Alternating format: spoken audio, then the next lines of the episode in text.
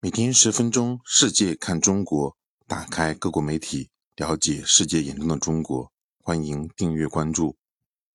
日本经济新闻八月二十二日报道，时隔三个月，中国人民银行二十二日宣布再次降息，一年期 LPR 从百分之三点七下调至百分之三点六五，作为房贷参考标准的五年期 LPR 从百分之四点四五。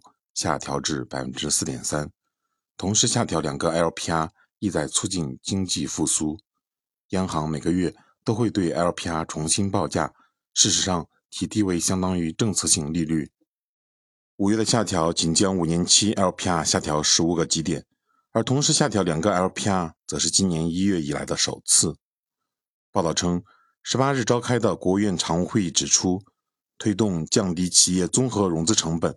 和个人消费信贷成本，希望通过强化金融缓和措施，刺激资金需求，促进经济复苏。报道还说，近期中国政府明显要求加大稳增长的力度。